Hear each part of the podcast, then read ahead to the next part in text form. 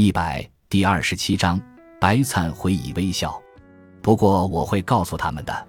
他古人犹豫了下，又问：“你拿这些马去干什么呢？”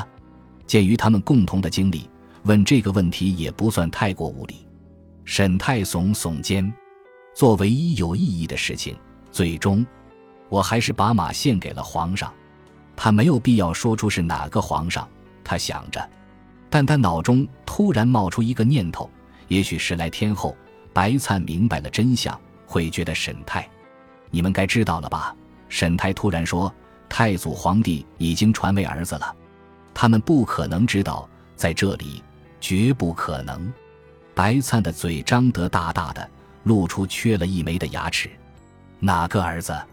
他静静地问道。第三个儿子，他的太子。齐台帝国第九王朝现在由申祖皇帝统治。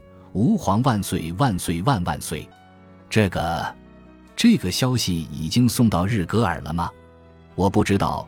如果你动作快的话，你可能是最早送去的一个。毕竟这里近，我来的也快。白灿又一次死死地盯着他。这是你送我的一份礼物，一份小小的礼物。如果有用的话，不是什么小礼物，这可是国家大事。事关天下大变啊！也许沈太说：“如果是这样，我很高兴助你一臂之力。”白灿仍然盯着他。那你喜欢这样的变化吗？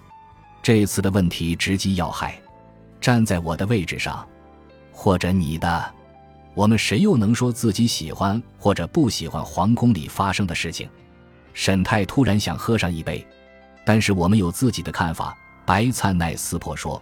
我们对天下的变化都会有看法的，或许最终会喜欢吧。”沈太说。白灿看向了别处。“那么，你将把汗血宝马献给新皇帝，通过献马来向他效忠？”就在这一刻，在奇台和塔古边界的草场上响起了隆隆的雷声。就在沈太张口想要回答的时候，他突然意识到了什么。这种意识让他的心脏突然狂跳，如此激烈。不，他平静地说，又重复了一次：“不会，我不会。”白灿转回头看他，等待着。沈太说：“我要回家乡。”然后他又说了几句别的，那是他心里埋藏深处的念头，他自己都不知道。直到听到自己说出口来，他古人仔细听着，目光一直凝视着沈太。过了好一会儿。他点点头，悄悄地说了几句同样出乎意料的话。他们又冲着彼此躬身行礼，然后分开。按照他们谈妥的，第二天早上，从西域而来的汗血宝马、白玉公主所赠送的礼物，会在两国边境被交付给齐台。回首往事，沈太会把那一天当做另一个改变自己命运的日子。人生道路总有不同的抉择，有时候。人是能自主选择该走哪条路的，他想，跟白灿碰面回来以后，他骑着闪灵，心中又一次坚定了自己的想法。他只需要承认这一点，把它说出来，让它成为现实。于是，在骑行的路上，他内心平静。沈泰意识到，自从离开了库拉诺湖畔，他还是第一次有这种感觉。他现在所想的一切，就是回家里去陪伴他的母亲、姨娘和年幼的弟弟。回到父亲的坟前，现在还加上了神柳的。虽然还有很多问题在等着他。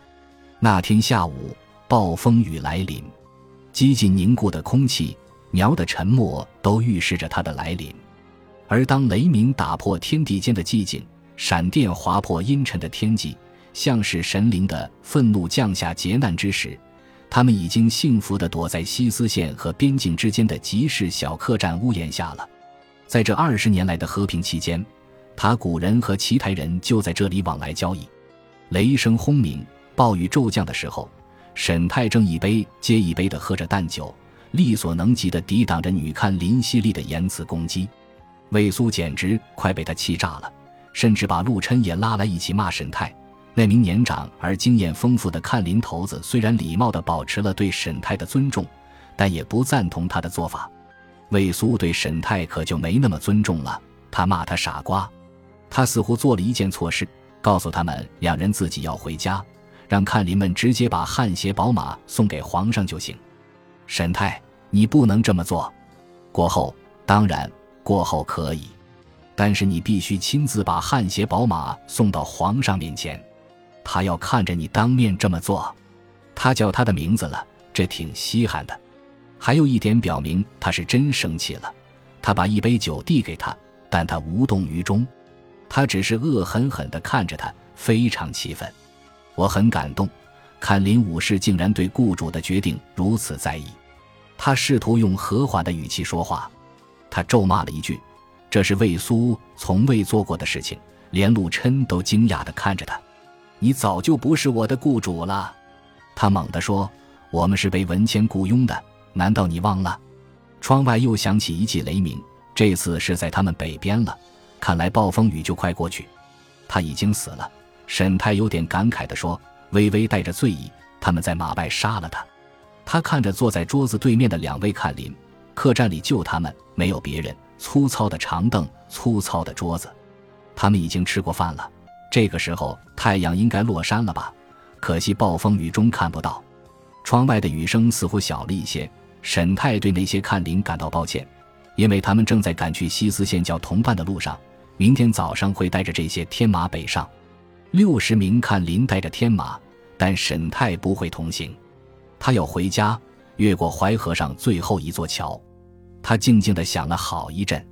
好吧，如果你们是被文谦雇佣的，也没人付你们钱了呀，你们也不欠我什么。他的声音越来越弱，因为魏苏这个时候的模样像是突然要吃人般危险。陆琛摊了摊手，表示自己爱莫能助。他朝着陆琛点点头，看林头领突然说：“其实您说错了，大人。”娘娘给了看林司一笔钱，雇佣了十名看林，要保护您十年。什么？这简直太荒唐了！他感到浑身一颤。什么时候宫里的女人做事不荒唐了？魏苏冷冷地说：“难道他们的奢侈还会让你惊讶？我以为你早就习惯了。看来他真是心烦意乱了，真是出言不逊。不过沈太决定原谅他，再喝点酒吧。”他说：“我不要喝酒。”他猛地叫起来：“我只是希望你能理智点。你不是朝堂上的人，必须得小心行事。我压根就不想当朝堂里的人，这才是，这才是关键啊！”我知道，他大叫：“但你先得把马给皇帝送过去，在他面前山呼万岁，接受他的赞许和嘉奖，然后婉言谢绝当官。”说你觉得作为一名儿子，应当回去照顾母亲，因为父亲和长子都已经不在世了。然后他会对你的决定表示尊重，他必须尊重，甚至还能封你个小县官，造福一方什么的。他其实什么也不用做。沈泰说：“这句话没错，他也知道，但他会的。为什么？为什么会？虽然魏苏的表情带着狂怒和恐惧。”但沈泰仍然在他眼里看到了一丝笑意。魏苏摇了摇头，因为你在战争中一点用都没有。沈泰，除了你带回来的马，他又叫了他的名字，讲得非常直白，还径直盯着他。陆琛假装对木头桌子上的酒渍很感兴趣。沈泰先是生气，然后懊恼，懊恼中掺杂了其他说不清道不明的情绪，最终。他举起双手表示投降，然后大笑起来。可能大部分是酒的缘故，不过有时候喝酒也会让你狂怒。窗外又是一声雷鸣。魏苏并没有对他的行为发笑，他愤怒地盯着他。你好好想想吧，他说：“大人，请好好想想。”突然间，他又回到了以往跟他说话的口气。他继续说：“皇帝陛下知道你的哥哥是文州的谋士。”这会让你备受猜忌。他也知道文州试图杀了我，那个无关紧要，跟文州没关系，是你的兄长。他死的时候你很难过。还有文谦，他也知道文谦付钱雇佣了我们保护你。沈泰看着他，魏苏说：“他也会记得你跟他一起从新安城里骑行出来，当时他跟第二军的士兵谈起藤关的事情，你在场，还有马外的事情。”你也在场，我们不知道是他做的。”沈泰说道。他环顾了下四周，确信周围没有其他人。事实上，我们都知道。陆琛轻声说：“而我们也知道，那无疑是块刀斩乱麻，在当时极有必要。”司马子安也这样想的。魏苏说：“如果他在这里，他也会这样说，而你会听他的。”申祖想要杀死文周，而且预见了文谦的结局，甚至他父亲对文谦死的反应。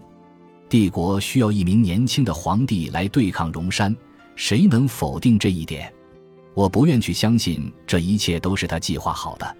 沈泰紧紧地握着酒杯，而问题在于，真正的问题在于，他明白这非常有可能。在那可怕的一天里，他一直在思索这个。自那天以后，这个想法就扎根在他的脑海了。他看着两名看林，默默地深吸了一口气，轻声说。你们是对的，但这也是我不想北行的原因之一。我想你们说的都对，我理解这些事情对魏军者而言是理所当然的，尤其是在战乱时期。但是我不能接受自己也去过这种生活。我明白，魏苏轻轻地说。但是如果你要抽身离开这一切，要保全自己不被怀疑和猜忌，那么你就得先把这些马带给他，让他看到你在他脚下跪拜。带着他给你的指环，皇帝陛下要看到你心无芥蒂，没有回避他，亲耳听到你要求离开，这样才会相信你。他说的没错，大人。陆琛说：“司马大家如果在，也会同意我的话。”魏苏重复了一遍。沈泰看了他一眼。司马大家可从来没有在朝廷担任一官半职。我知道他打断他的话，虽然口气很温和。但他仍然会同意我的话。沈泰带着那些马北上，然后请求皇上让你回家务农以作嘉奖。可如果他拒绝呢？他又咬住了嘴唇，突然看上去显得非常稚气。我不知道，但我知道我说的是对的。他有点赌气地说。